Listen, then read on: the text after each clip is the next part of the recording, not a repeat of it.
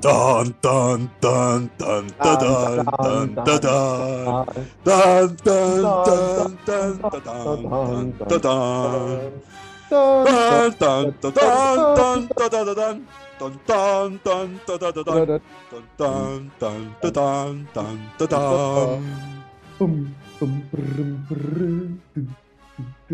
Ah, está haciendo las percusiones, por eso suena tan descoordinado. Me creo como de sinfónica. Oigan, muy bienvenidos todos nuestros auditores a esta nueva edición de Último Gol Gana con una nueva lamentable introducción musical. Me acompañan, como ya eh, es habitual y esperemos que sea cada vez más habitual, Francisco Rego. ¿Cómo está Francisco Rego? Una semana más bien agitada la última. Muy bien, amigo, una semana agitada, una semana triste, bueno, hay que decirlo, una semana que nos deja buenas lecciones, una semana que aparte, para terminar, termina con esta grabación muy ordinaria, donde seguimos tarareando el jingle de ingreso a este programa. Lo peor de todo es que es un jingle que, de plano, yo no me sé, porque yo debo ser de esa poca, de esa poca cantidad de personas en este país, yo creo que menos de un 5%, que nunca ha visto Star Wars, que nunca ha visto ninguno, Funado, que funado. no al entiende de qué se trata todo esto. Entonces, yo eh, guardo silencio en esa pasada. Oye, pero ¿eso fue por, por decisión propia o ha sido circunstancias de la vida que nunca he visto la película? Y ahora no la, no la vaya a ver porque suena cool decir que no he visto Star Wars. Quiero ser cool, es verdad. sí, suena, suena cool decir que no has visto Star Wars. Porque. Como yo no soy del mainstream, loco. Claro, po. Yo soy Yo soy distinto. yo voy al teatro. no me gusta la tele. Oigan, bueno, y también. Yo no me- veía Star Wars, veía las películas japonesas de Sukara Sakurawa. No, tampoco, tampoco, más yo no. Bueno, y también, auditorio, nos acompaña el señor Ricardo Neumann. Ricardo, ¿cómo está? Antes de que vuelva a tomar la palabra. Hola, hola. Es que Ah, me compré un micrófono nuevo que tiene como, tiene como efecto. Estoy chocho porque el, último capítulo, que a todo esto agradecer a todas las personas que ya están escuchando este segundo capítulo, el primer capítulo, la verdad es que nos sorprendió la audiencia que tuvimos. Y el comentario, digamos, más recurrente fue que el sonido se escuchaba un poco mal, así No. que No, no, no. El, el comentario fue que el audio de Ricardo Neumann era como el pico. bueno, El resto estaba bueno. me compré un micrófono. Me compré un micrófono y mi micrófono hace esto. Hola, Me hola, compré un micrófono y ahora paren de huevear. hola, hola. Bueno, y también me paso a presentar a mí. Aquí está Juan Pedro Liurs. No, pues yo te, pre- yo te presé. Ah, ya, me encanta eso, me encantó, me encantó. Qué triste, Lars. ¿Qué ordinaria es más grande autopresentarse? Está bien que seáis del Wandes, pero no es para tanto. po. Somos rasca, pero no tanto. Ya se presentó Ricardo, ya se presentó que le habla, y también está presente en este podcast un gran y tremendo amigo, Juan Pedro Lars, periodista de profesión, eh, ex dirigente estudiantil, con pasados, pasados oscuros por el criminalismo de la Universidad de Chile. Y también guanderino de corazón, que debe ser sin duda lo que nos une en este, en este- en este espacio. Así que eh, un tremendo abrazo para ti, amigo, que de- usted debería hacer el rol de conductora todo esto, no lo, no lo hace como corresponde. Entonces estamos pensando con Ricardo eh, cambiarte y, y buscar alternativas, pues, amigo, buscar alternativas. Esto es como fútbol, ¿ah? Hay siempre que estar dispuesto a, a seguir la voluntad del técnico, así que la verdad es que yo por lo menos no tengo ningún problema mayor en que puedan reevaluar otras opciones. Pero sí quiero pedirles que pasemos a uno de los temas de esta semana que, que, que viene recién terminando, que yo creo que ha sido de lo que más ha llamado la atención, que se ha tomado las portadas de los principales medios, que ha hecho explotar las redes sociales, y es la situación de nuestro querido amigo de la lista del pueblo, que trae una seguidilla de escándalo, eh, que se vio coronado con la, la presentación cornetera de 23.000 firmas de su candidato presidencial en el CERVEL con un notario muerto. Empezamos este programa.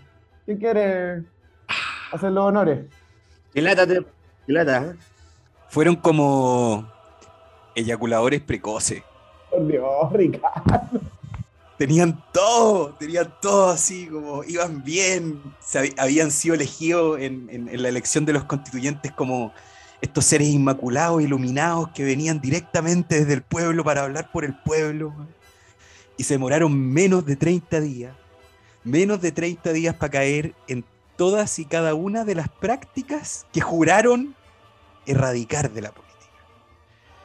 Desde subirse las lucas hasta falsear firmas para poder entrar al proceso democrático. Yo creo que eh, finalmente, o al menos esta es mi visión, eh, la lista del pueblo es como Anakin.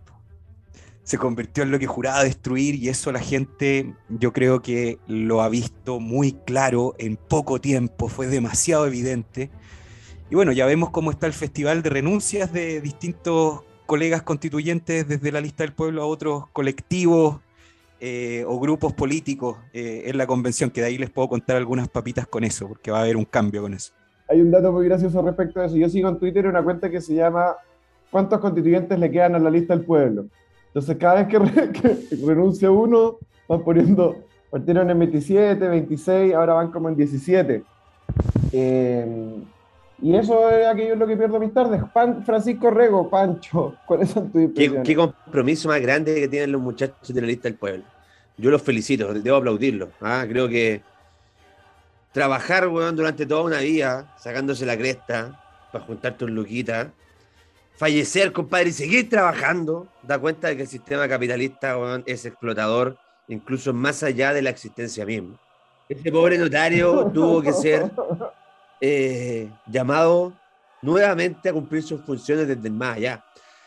Tuvo que ser invocado a través de una tabla de la Ouija para que pudiera cumplir con sus labores. ¿Qué clase de rito eh, estamos hablando? No, yo creo que llegó como fantasmita, así como Obi-Wan en Star Wars.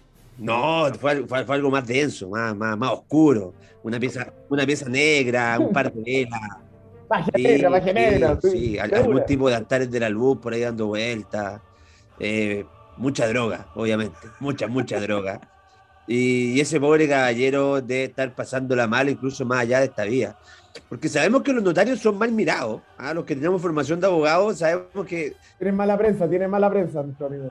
Los abogados somos odiados. eso es un hecho de la causa. Somos detestados. A diferencia de un médico, que los médicos son muy queridos. Dentro de la profesión de la abogacía, hay unos en particulares que son odiados, pero odiadísimos. Y son los notarios.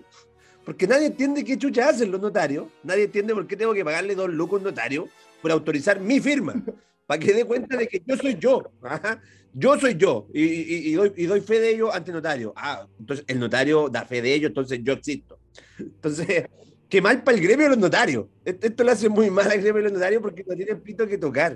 Entonces, e, es una, una situación muy lamentable. Yo también soy muy adicto al Twitter, amigo, entonces por ahí leía eh, Twitter muy divertido, hay Twitter muy chistoso.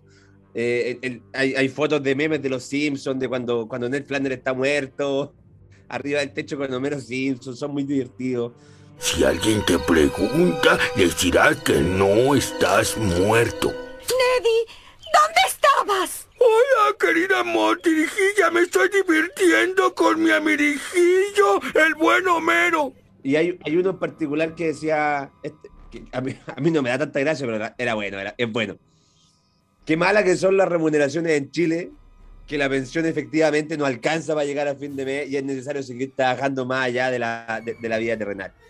Y esa es una crítica chistosa, pero es una crítica muy válida. ¿ah? Entonces, podemos jugar con seriedad y, con divertirse un poquito, pero, pero básicamente acá el, punto de fondo es que los amigos son unos chantas.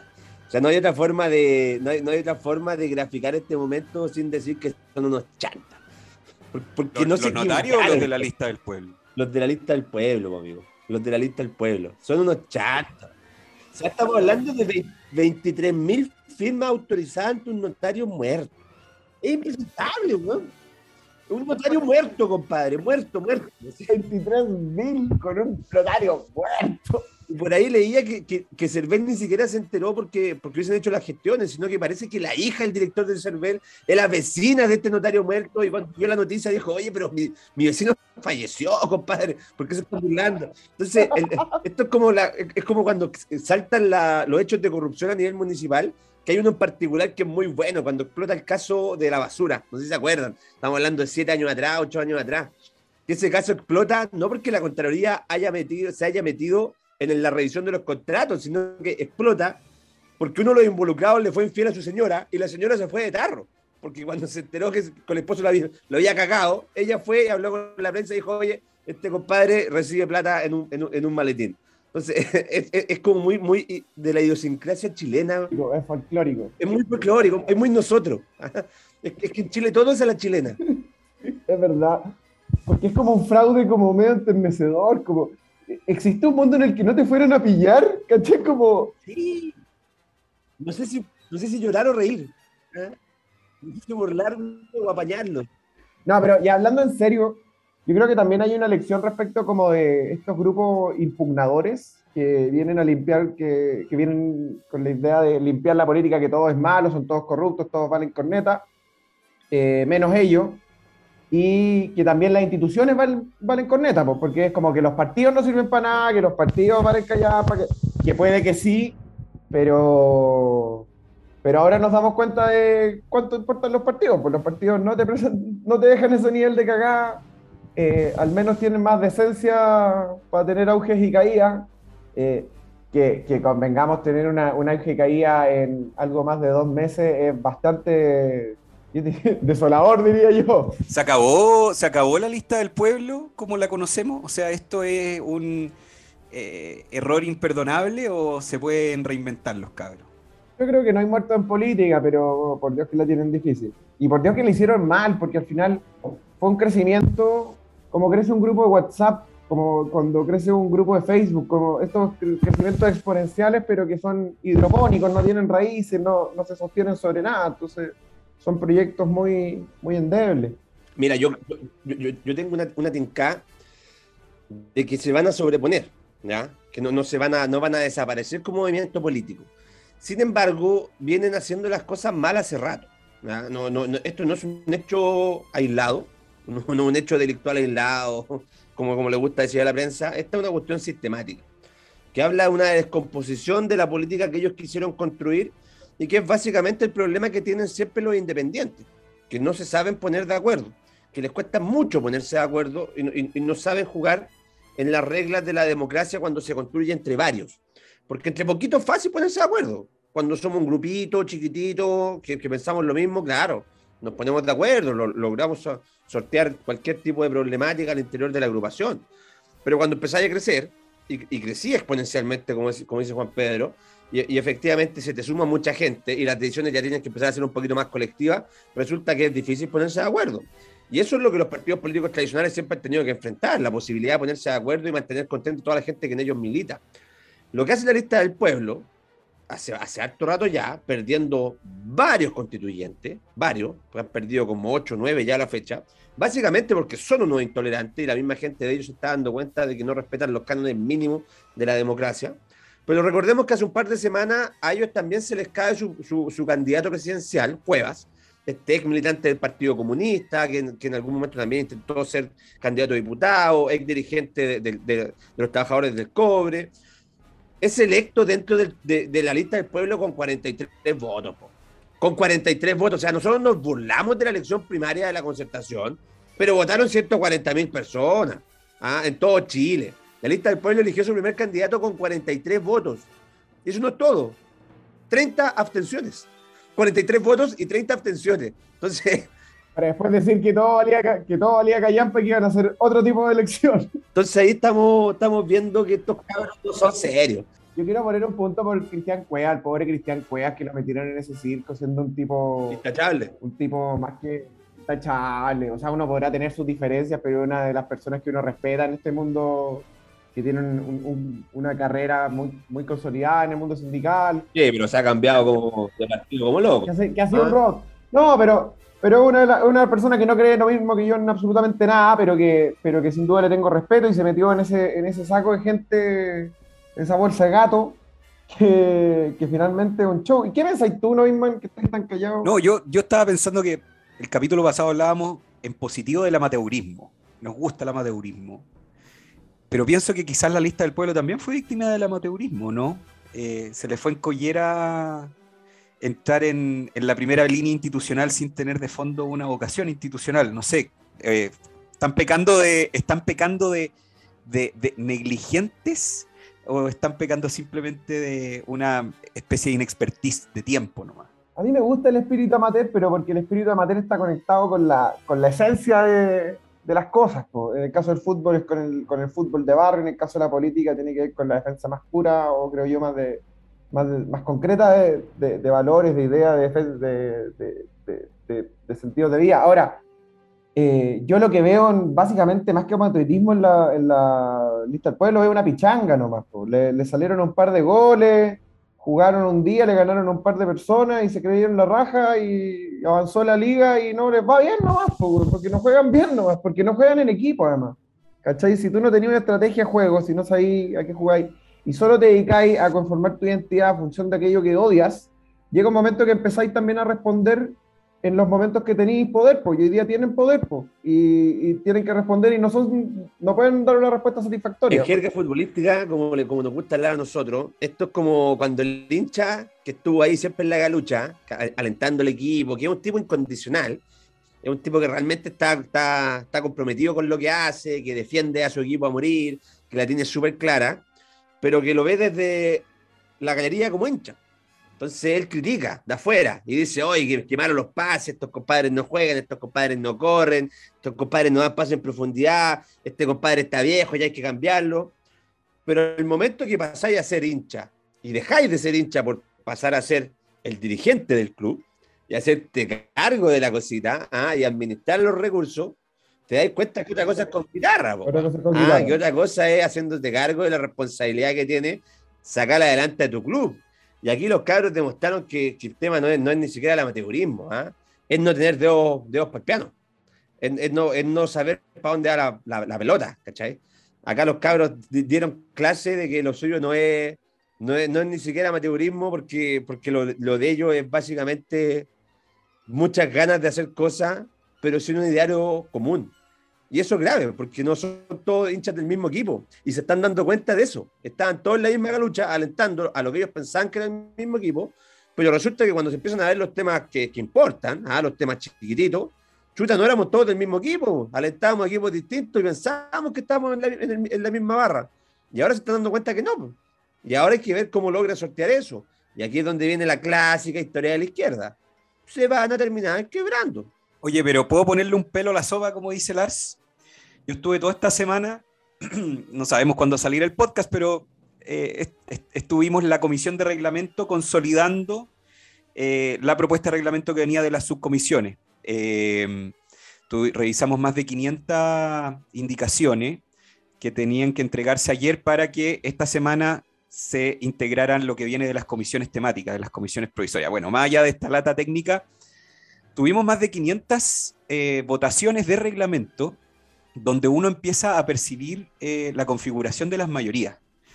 Y eh, una cosa que constaté, y que digo constaté porque ya era obvio a esta altura, es que eh, a Pro Dignidad la verdad es que no está muy unido, sobre todo después de las primarias entre Boric y, y el PC, y la verdad es que está votando muy pocas veces juntos, no están votando como coalición. Aquí las fuerzas de votación estaban entre la lista del pueblo y el PC, que votaban todo igual, todos juntos. De hecho, de manera incluso que yo me pongo suspicaz porque no hubo ninguna indicación del PC. Eh, hubieron, muy pocas y, hubieron muchas indicaciones de la lista del pueblo que el PC defendía aún mejor en el momento de, argumentar la indicación. Entonces, a propósito de la lista del pueblo, a mí de repente me da la impresión que esto de amateurismo, eh, que ya se le fue un poco a, a la punta del cerro, la verdad es que quizá era una fachada, esta fachada inmaculada de un pueblo que llega a representarse a sí mismo en la constituyente y que al poco andar se, demostró que eran los mismos de siempre y peor. Pero más allá de eso, detrás, siento yo, habiendo votado 500 indicaciones con ellos hace menos de una semana, que en realidad son una herramienta eh, del PC. El PC los maneja muy bien, o al menos a los que están quedando en el piño. Y, y yo creo que parte de las renuncias que se están dando es a, aquellos integrantes de la lista del pueblo que quizás creyeron este cuento inmaculado y que se están dando cuenta que finalmente el que les redacta las indicaciones es probablemente alguien que viene del PC. Te complemento ese sopa porque yo creo que ese tema es interesante. Nosotros que, que venimos, los, los, tres que estamos en este podcast, venimos todos del mundo universitario y todos hicimos política en la universidad. Entonces, a nosotros siempre nos extrañó mucho que el Partido Comunista hiciera una alianza política con el Frente Amplio. ¿Por qué? Porque la universidad siempre se sacaron la cresta se golpeaban donde podían. El Frente Amplio lo que hizo fue comerse al Partido Comunista de forma sistemática en cada uno de los espacios universitarios y les ganó todas las federaciones que les podía ganar. En unos seis o siete años los arrasaron.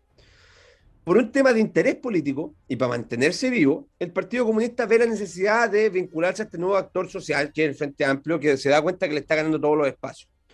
Y eso lo hace en una, en una estrategia política. Acá no hay un convencimiento de principio o no hay un convencimiento de un plan común de, de acción política. No hay un plan de gobierno conjunto. Por el contrario, nosotros siempre nos pareció muy raro que estos compadres se juntaran porque no piensan igual. Y cuando yo veo que finalmente el Partido Comunista está siendo arrasado en la urna, cuando en esta convencional les va efectivamente no muy bien, porque mantienen sus siete o ocho convencionales, que va muy de la mano con los siete o ocho diputados que tienen en el Congreso, siempre estando en el 4% de los votos. Resulta que nacen estos chicos de la lista del pueblo, que nadie sabe muy bien de dónde salieron, pero que están articulados a nivel nacional, que son capaces de conseguir firmas de forma muy rápida, que te arman listas competitivas en todos los distritos, juntando la cantidad de, candidatos que requerían llevar, porque uno puede armar lista con dos personas, pero si se eligen ocho candidatos, uno puede llevar nueve. Ellos llevaban siempre en todos lados la máxima cantidad. Llevaban dirigentes del mundo social de todos lados. Y ahí uno dice, ¿de dónde se articularon?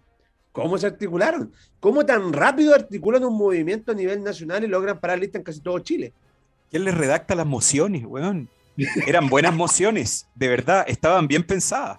Yo tengo algo para decir en eso, que es que, a ver, yo creo que la lista del pueblo es un fenómeno que, eh, el problema es que parte de arriba para, para abajo. Hay un grupo de ultrones que ya todos más o menos identifican que se juntaban trataron de ampliar su discurso, contactaron a gente a través de activismo social, les dijeron somos independientes, 100% independientes, eh, queremos que cambie, que cambie todo. Eh, le señalaron un enemigo a la gente, pero no le, no le dijeron mucho qué es lo que creían, y al enfrentado al aire los que hubo en un, en un contexto como el actual. Se convirtieron en el enemigo que denunciaban. No, y si siempre tenéis postura la, más, la postura más de izquierda posible, es evidente que el PC te va siempre a ganar porque es mucho mejor que tú en eso, pues, ¿cachai? al final es el original. Pues. Sí, pues. La lista del pueblo termina siendo la versión fruna de la izquierda. La versión rasca, pues. Sí, pues, de cuneta, pues. ¿cachai? Sin, todas aquellas cosas que distinguen al Partido Comunista, su estructura. Su, formación de cuadro, su, consejo central del partido que, gana todas las elecciones 7 a 0, a donde no hay presidencia interna. ¿Eso puede convertirse en una especie de fagotización del PC a la lista del pueblo? Porque yo al menos lo veo en la forma en que están votando. Yo voy un paso más allá, yo creo que es una articulación del Partido Comunista.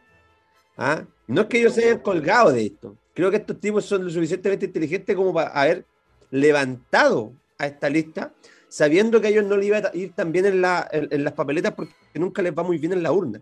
Entonces, la opción de algo independiente por fuera, con un discurso un poquito más radical, sin, sin que fuera el Partido Comunista el que tiene el logo de fondo, a mí me parece muy articulado. Entonces, yo no creo que sea una cuestión espontánea, creo que ahí las manos del PC están metidas desde antes, no desde ahora. Si el PC tuviera la opción de hacer eso, ya lo habría hecho hace rato y estaría sacando hartas más fotos, porque al final igual es un partido pequeñito. Pero Lars, yo lo veo en las indicaciones y cómo, cómo votan. Eh, la, la, moción, la indicación era presentada por la lista del pueblo y la defendía la Bárbara Sepúlveda del PC y la defendía, pero genial. Yo encuentro a la Bárbara muy inteligente por lo demás. Eh, sí, pues de lo mejorcito que hay en el Partido Comunista, sin duda. La moción estaba muy bien presentada, se nota con alguien por experiencia que probablemente participa de una estructura con, más años. Eh, al momento de defender la moción, eh, la defendía Hugo Gutiérrez o la Bárbara Sepúlveda. y la verdad es que esa fue la mayoría, o, o, las cosas que, digamos, no quedaron tan mal en el reglamento fue porque, en definitiva, el Frente Amplio con el PS que ahí es donde yo te diría que está la alianza. O sea, así como el PC está con la lista del pueblo, el Frente Amplio con el PS. Pero con la particularidad de que el Frente, el Frente Amplio con el PS pasan a ser el centro de gravedad de la convención. De todas maneras, y salió una foto, no sé si la viste, yo estaba por ahí de espalda en la foto, de hecho, parecía la última cena. ¿Vieron esa foto que apareció, creo que en el Mercurio, que estaba Atria sentado alrededor y está así como toda la comisión de reglamento, como eh, hablando antes de que se empezara a transmitir la sesión, justamente temas de cómo podíamos ordenar un poco el debate. Eh, era, digamos, una cocina que tenía al frente al medio, perdón, a Atria, y yo veo al Frente Amplio con el PS muy institucionales. Respetaron los dos tercios, le bajaron a la lista del pueblo y al PC una especie de, de censor interno de la convención, que eran las famosas comisiones transversales, que eran una especie de TC dentro de la constituyente, o sea, era el gran hermano. Entonces, todo lo que fue como defensa de la democracia, defensa de cuestiones mínimas como los dos tercios, eh, o de rechazos evidentes como estas comisiones censoras, eh, el PS y el Frente Amplio votaron bien y yo creo que votaron bien también porque tienen un candidato presidencial eh, en, el, en, el, camino, digamos, y tienen que mostrar un poquito de seriedad, creo yo, un poquito de gobernabilidad. No, y porque también hoy día tienen ellos el poder, por lo tanto ellos tienen la carga de la prueba sobre el funcionamiento y lo exitosa que sea, que sea la convención. Y eso es súper interesante para la derecha. Lo hemos hablado varias, varias son veces. La izquierda que tiene más claro hacia dónde quiere llevar la convención, son los que tienen la fuerza para poder conducirla eh, y son los que tienen hoy día la carga de la prueba. Eh, finalmente tienen la chance que buscaron toda su vida de poder escribir la, la institucionalidad tal y como la criticaron eh, y de ellos depende si es una cuestión que dura 10 años o una cuestión que dura 100. Pero eso es lo interesante, amigo. Es interesante ver cómo, cómo efectivamente el Frente Amplio se ha transformado en una, una vía institucional dentro de la izquierda. Cómo ellos hicieron campaña al momento de presentarse en la convención diciendo abiertamente, salvo Atria, que iban a respetar la norma de los dos tercios. Eso lo dijeron varios de sus candidatos antes de que fueran electos. Y eso da cuenta de una, una, vocación al menos de respetar la democracia en, en, en los aspectos mínimos. Escucha la weá, como que les, tenemos, les damos las gracias por respetar los acuerdos. Pero por respetar, claro, pero, tenemos, pero es que en el Chile hoy en día hay que darle. Es que hay que darla porque, porque no, no da lo mismo. ¿ah? Pero gracias. Entonces, es interesante ver cómo esta, esta conjugación de fuerza, esta alianza electoral que se dio en su momento entre el Frente Amplio y el Partido Comunista, se te quiebra el día uno de la convención. Porque hoy día estamos viendo que ya se están separando completamente pero ellos se partieron agarrando las mechas el día uno, con la elección de la presidenta de la convención. Recordemos que en su momento Elisa Loncón termina siendo apoyada por cierto sector de la convención y el Partido Comunista levanta otra candidata. No me acuerdo cuál es el nombre, quizás Richie se puede acordar. Godoy, Isabel Godoy. Isabel Godoy, ¿cierto? Que venía de los pueblos originarios también, pero que era abiertamente simpatizante del Partido Comunista, si es que no militante. Y los cabros se pelean el gallito político en la primera elección. Y el Frente Amplio se las gana y se las gana abiertamente. Y más encima, más encima saca, saca al vicepresidente, además. Exacto. Y después, te, pero es que es terrible, porque en la, la, primera la peleamos, ¿ah? nos agarramos combo, y te, y te puse un knockout y te gané. Yo como Frente Amplio te dejé en el piso Partido Comunista. Para la segunda elección, yo como Partido Comunista ni siquiera me pude parar. Quedé tirado en la lona porque no presenté candidato. Se la dejé abierta el Frente Amplio. Y en esa pasada, la concertación tampoco es capaz de levantar un candidato y se dan cuenta que llega el Frente Amplio y te gana la mesa de la Convención Constitucional, se transforma en la lista que tiene el mayor poder de articulación, logra absorber a la vieja concertación, al Partido Socialista en particular, porque recordemos que los dos convencionales de democracia cristiana mucho no pueden hacer adentro, o el convencional del Partido Radical tampoco tiene mucho que decir, ¿cierto? Recordemos que el convencional del Partido Radical es Renato Garín, que muchos mucho de concertación no tienen su ADN. Si hace cuatro años estaba asesorando a en el segundo piso, ocho años. Entonces, hay una, hay una pelea interna de poderes que está muy interesante de verla de afuera, y es rico verla de afuera, de ver cómo está. Es como con cabrita, incluso, perdón, incluso desde adentro. porque, porque en el fondo perdón la franqueza. Hay, hay, hay, hay muchas cosas de reglamento que finalmente nosotros ganábamos, entre comillas, como sector, en la medida en que eran esas cosas institucionales que defendía el PS y el Frente Amplio y nosotros también, digamos. Y, y, esas cosas fueron indicaciones, varias indicaciones nuestras que fueron apoyadas con, con votos del, de, del, del, colectivo socialista y del Frente Amplio. Más allá de lo mucho que podríamos hablar sobre la lista Me Voy del Pueblo, hay otro tema que creo que tiene sentido que conversemos hoy día. Tenemos además a, a un implicado directo, y es que esta semana recién pasada se cerraron las inscripciones eh, no solamente las de Diego Escalado, sino también las inscripciones parlamentarias y la lista de Chile Podemos Más, si no me equivoco el nombre actual. Sí, partamos, partamos con el nombre, ¿no? Chile Podemos Más, ¿o no? ¿Así se llama? Sí, así se llama, Chile Podemos Más. ¿Qué les pareció el nombre? No lo entiendo. No lo entiendo, como que es como una coma. O sea, le falta una coma, como que quiere ser Chile, coma. Podemos más. Y a mí lo primero que se me viene a la cabeza es juntos podemos más. Y también es como Podemos. También es como Podemos, hay un rollo como con Podemos. Es que es, que es malo el nombre, amigo.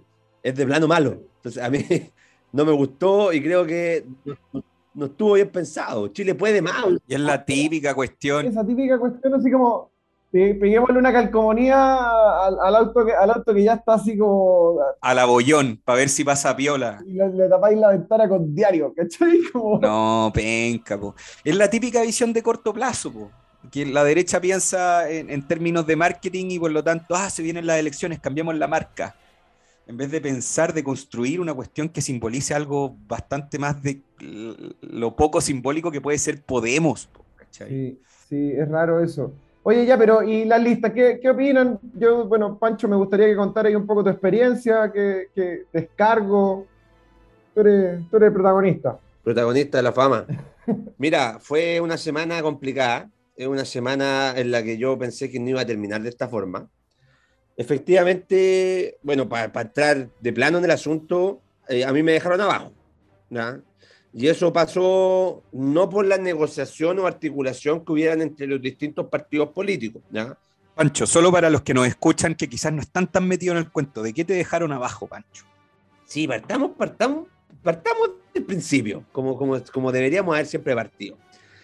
Nosotros estamos en un proceso eleccionario hoy en día, que se, se acabó el día lunes, en el cual había que inscribir los pactos electorales para la elección de diputados, senadores, cores y presidentes de la República. ¿ya? Los partidos políticos van en pactos electorales, ¿cierto? Por eso Chile Vamos, Chile Podemos Más, o como se llama nuestro pacto electoral ya, está constituido por la UDI, por Renovación Nacional, por Evópolis y por este partido multitudinario que se llama Partido Regionalista Independiente. Mucho peso político tiene, el PRI. Somos cuatro partidos. Maravilloso. Saludos para todos nuestros amigos del PRI. Y, y a, y a los 200 candidatos que han levantado en todo Chile A también. los 5 millones de militantes del PRI. El, el segundo partido más grande de Chile, weón. peleando con el partido de la gente, compadre. Ya, pero, pero esa es nuestra gente, ¿ya? esos son nuestros partidos. Y cada partido en esta negociada Los queremos, los queremos. tiene que pedir cupos. Y, y esto también es importante decirlo a la gente. Ustedes saben que nosotros tenemos este sistema electoral, que es el sistema de HON, donde no compiten candidatos, sino que compiten las listas. Por eso tenemos los famosos diputados del 1%, del 2%, etcétera, ¿cierto? Porque es la lista la que compite. Entonces, si por ejemplo en Santiago se eligen ocho diputados en algún distrito, se llevan nueve candidatos. Entonces tú tienes que llevar nueve candidatos para ocho cupos que se eligen. En esa pasada, cada partido tiene o tiene la aspiración de llevar la mayor cantidad de candidatos posible por distrito, porque todos los RN suman los votitos, todos los UDI suman los votitos, todos los Evópolis suman los votitos. Cada uno suma los votitos para su partido, ¿cierto? Entonces, cuando los partidos negocian, pueden ser tres cupos para uno, tres para otro, tres para otro, cuatro para uno, cuatro para otro, el otro afuera, etcétera. Yo finalmente terminé en una encrucijada política en que los partidos fueron 3, 3 y 3. Entonces, a mi partido le tocaban 3, a la UDI le tocaban 3, a Evópolis le tocaban 3 y finalmente al PRI le tocaba 0. Porque el PRI está como. No, no- no sabemos por qué está ahí el PRI realmente. ¿Por qué el PRI siempre está en la mesa? No sé, compadre, no sé, pero, pero, pero pide. Pero vamos al grano, vamos al grano, vamos al grano. 3, 3 y 3. Y a mi partido le tocaban 3 y a la UDI le tocaban 3, a Evópolis le tocaban 3. Entonces acá la UDI no tiene nada que ver, Evópolis no tiene nada que ver. Espérate, estamos hablando del distrito 7, Quinta Costa. Costa Costa, Valpo, Viña, San Antonio, Algarrobo, El Tavo, El Quisco, Cartagena, Juan Fernández, La Pascua. Te la había yo te aprendido. Pero es que vos, amigo, usted sabe, somos de allá, po. ¿Ah? Nosotros nos cre- crecimos al lado de ese estadio viendo este equipo que no gana nunca. Y lo fuimos a ver más encima la semana pasada. Todo mal. Entonces, pasamos de un tema amargo a un tema mucho más amargo. Y son los dos temas muy amargos. No, no sabemos elegir, güey. O elegimos muy mal, güey. Entonces, a, a mi partido, eh, no sé cuándo va a salir este podcast al aire, pero a Renovación Nacional, porque ya no sé si decirle mi partido, eh, le tocaban tres cupos. Y dentro de esos tres cupos, el partido tomó la decisión de no llevarme a mí, de privilegiar las opciones de otros candidatos y consideró que era mucho mejor para el Distrito 7 llevar a el actual diputado Andrés Celis, llevar a nuestra ex de vivienda Evelyn Mancilla y yo creo que apostando en la renovación consideró que era mucho mejor llevar a Carmen Ibáñez, que es una persona que tiene mucha carrera por delante, entonces claramente va a llegar a un público al que yo no llegaba, que es el público de la juventud, ¿por cierto? Entonces, ¿Cómo le dicen a la Carmen Ibáñez? La regalona. Puta madre. Entonces mi partido tomó esa decisión. Considero que había mejores cartas sobre la mesa y que la mejor forma de motivar a los jóvenes era no llevando un joven. Entonces, en eso quedamos, po, ¿ah? Y ahora filete. Claro, lo, lo- lo hace el bacán, amigos. Voy a ser super cool. No. Entonces, son cuestiones que en política pasan, que, lógicamente no dejan de, dañar, que no dejan de dejar mucha gente herida en el camino, al que yo no, le- logro encontrar explicación. Eh, por más explicaciones que me han intentado dar, yo no las comparto. Creo que fue un acto desleal y así se lo hice saber al presidente del partido en su momento. Le dije que yo consideraba que no, no era la forma en que se tenían que hacer las cosas, pero que entiendo que estas decisiones no pasan por mí, sino que pasan por ellos, por ende yo la respeto, pero no la comparto. Y acto seguido presenté mi renuncia a la mesa directiva, ese mismo día en la noche. Puta la weá. Como, ¿por qué siguen pasando estas cosas? Y te puedo dar un- un- una lectura que, que he estado pensando harto al respecto, sobre todo como en general de la lista, de la lista parlamentaria, y es que no sé si han seguido un debate que ha habido harto rato de, de las dos derechas, de los unos y los otros, eh, de cuáles son esas dos derechas, las dos almas. Para mí son cuatro, pero ya. Para mí, para mí son tres. Eh, están las dos derechas de las que se habla, que se apuntan, etcétera. Y hay una tercera que es la derecha de los jóvenes. ¿Cuáles son las dos derechas primero? Puta, está, hay una derecha que, que no quiere cambiar nada, weón, que son puta que son porfiados, weón, que la- el concepto es volvamos al 17 de octubre del 2019. Ah, usted está hablando de praxis política, ya. Yo estaba hablando, pensé que estaba hablando al principio, como liberales, Sí. conservadores, comunistas. No, no, no, no. No, no, no. Las, dos las dos derechas que podéis ver en la convención. Claramente, en la convención se nota muy claro. Están los dos weones que no quieren cambiar ni pico, nada, weón. Y, y por otro lado están los que eh, quieren caer bien, weón, y que puta la weá, tratar de sintonizar con el momento, pero esa weá como, Caerle bien a la izquierda pegándole a tu, a tu, a tu aliado. pero sin mucha sustancia, porque al final, sin apuesta de por medio, es solo como pragmatismo, así como la jugadita chica.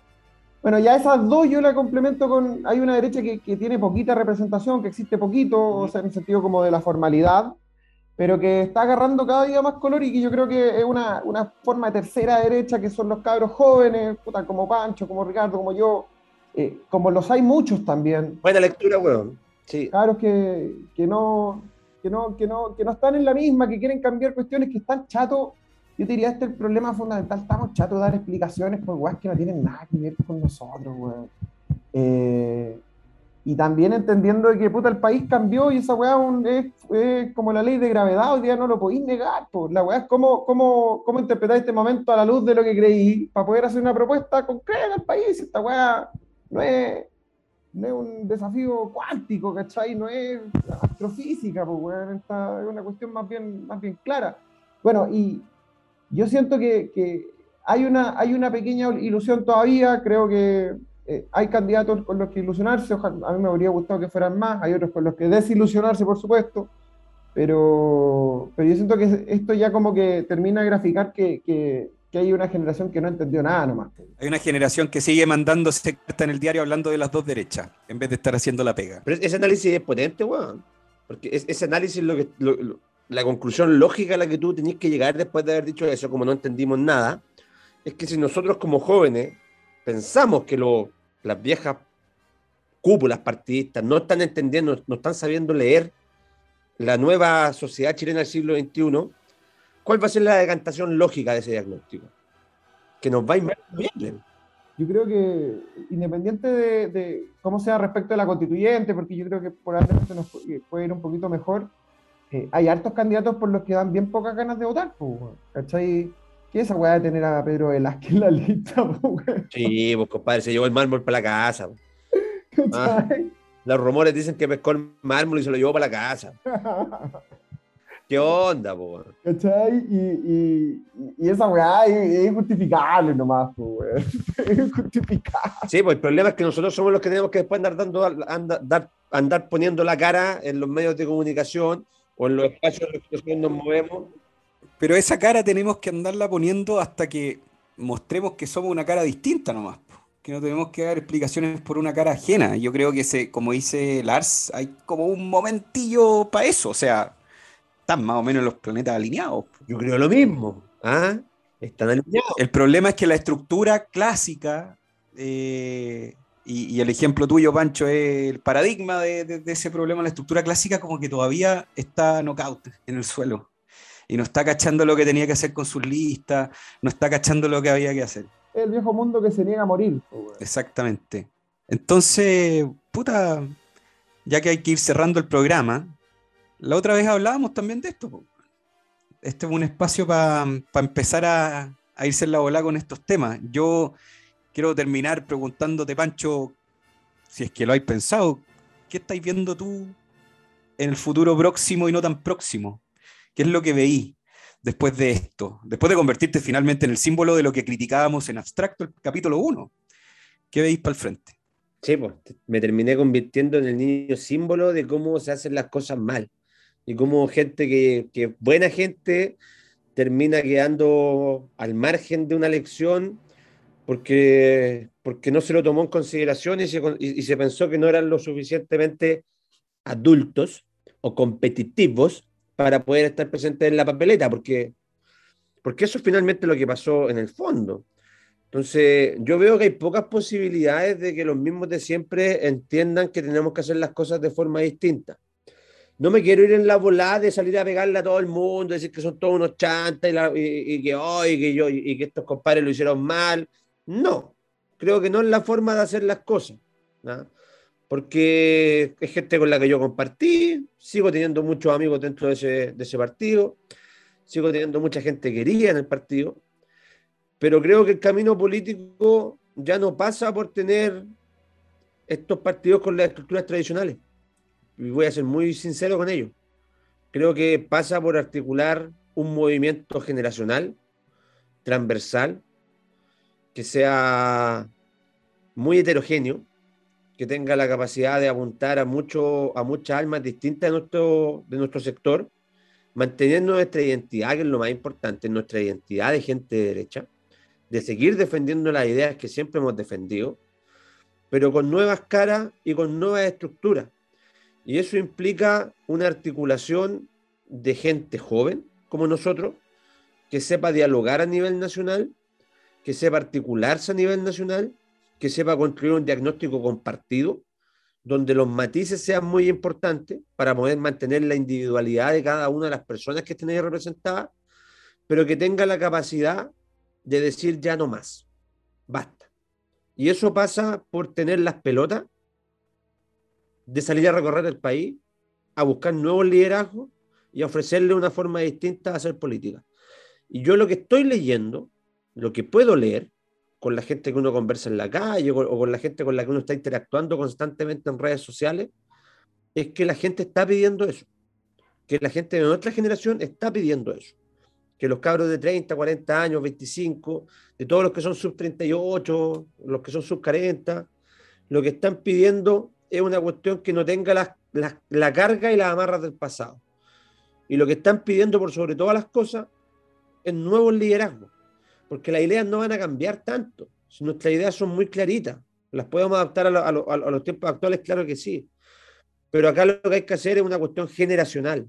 Y para mí eso pasa por articular con gente que piensa como uno, en la que no te importe el partido político del cual ellos provengan. Que sea una cuestión que incluso tenga un nombre como sería transversal.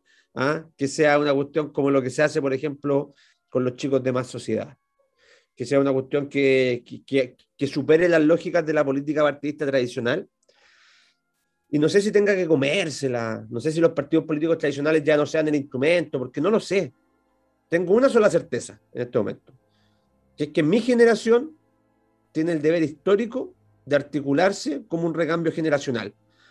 Y yo creo que, bueno, hay que esperar los resultados de noviembre, ¿eh? lógicamente, pero creo que nos va a ir mal. Y creo que, que hay que estar trabajando desde ya en tener una estructura que nos permita hacer ese trabajo. Hacerlo mucho más simple y, y mu- y mucho más entendible. Si no somos capaces de articularnos, los que somos jóvenes de distintos partidos políticos, y trabajar en una plataforma que vaya más allá de renovación, de la UDI, de Bópoli, de Republicano, estamos jodidos. Yo creo que hay que armar esa estructura. Estoy de acuerdo y además te lo complemento con una cuestión. No solo tener gente distinta, sino también superar las lógicas como, eh, como lateras del pasado, donde está la, la- la- la- pelea culeada, perdón, la pelea clásica, el puestito aquí, el puestito allá, el no sé qué. O sea, también yo siento que una de las cuestiones que falta mucho es generosidad. eh, entender la política como no un juego de suma cero en el que si tú ayudáis al del lado estáis perdiendo tú, sino que tratar de ayudarnos, eh, tratar de entender la política como algo que nos puede ir bien a todos eh, y también superando la- las lógicas que creo que están vencidas, que justamente lo que hace que, por ejemplo, el argumento de competitivo pese más que el argumento de cuán buen dirigente o representante puede ser. ¿Competitivo en base a qué, pues, amigo? Porque un joven nunca va a ser competitivo en las encuestas. Estoy de acuerdo y al final para mí el punto tiene que ver con Pedro Velázquez es competitivo, pero es lo que yo no quiero ver dentro de la competición. Es lo más nefasto, claro. Entonces, ojo con, con ese argumento. Y además ahí lo que me pasa, yo, siento- yo siento que esto como si lo llevamos al Donkey Kong, como que hay una generación que se quedó pegada en un monito y no lo pasa, y no lo pasa, y no lo pasa, no lo pasa. Y ya lleva mucho rato y es como ya loco pasa el control, ¿cachai? Para que pruebe nueva gente y a lo mejor van a llegar no más lejos, a lo mejor nos vamos a quedar pegados en el mismo monito. Pero al, me- al menos vamos a haber intentado generar legitimidad desde abajo. Sí, Déjame jugar, po, weón. Si eso es todo lo que yo pido, que me dejes jugar. Yo no, quiero ser el campeón, ¿cachai? No voy a estar jugando el- el- el- estos compadres que son gamers, weón, y se dedican a, a- a ganar torneos de FIFA internacional. No, weón, yo te estoy pidiendo jugar, weón. Te estoy pidiendo que me prestes un control remoto, ¿cachai? Eso es todo lo que te pido. Y si no me lo estáis prestando, ¿qué podemos hacer? ¿Seguir pidiendo lo prestado? Ya tenemos que ir terminando. ¿Cuál es la canción que elegirían para hoy día? ¿Qué elegirían para hoy día? Y Pancho, da- dado que es tu, es tu capítulo. No es mi capítulo. Una bien triste. No, no, no sé. No sé, amigo. Algo depresivo. Elija, cual- elija cualquier bolero weón, de, esos, de esos bien cebolletos del puerto y creo que aplica a, a la perfección. Ah, pero yo creo que podríamos poner algo del bloque depresivo. No, vea, hay, hay un, hay un- hay un tema que a mí me gusta mucho del, tío Los Panchos, que a mí me gustan mucho los boleros, que se llama Quizás. Y dice, siempre que te pregunto que cuándo, cómo y dónde, tú siempre me respondes. Quizás, quizás, quizás. Eso me hicieron a mí, po. Yo quiero jugar y competir. ¿Y qué dijo mi partido? Quizás, quizás, quizás en cuatro años más. No se puede, po. quizás, Y vamos a hablarlo todo. Está queriendo el tiempo. ¡Qué gato! Mire, no me venga con cosas. Ya cabros, qué gustazo.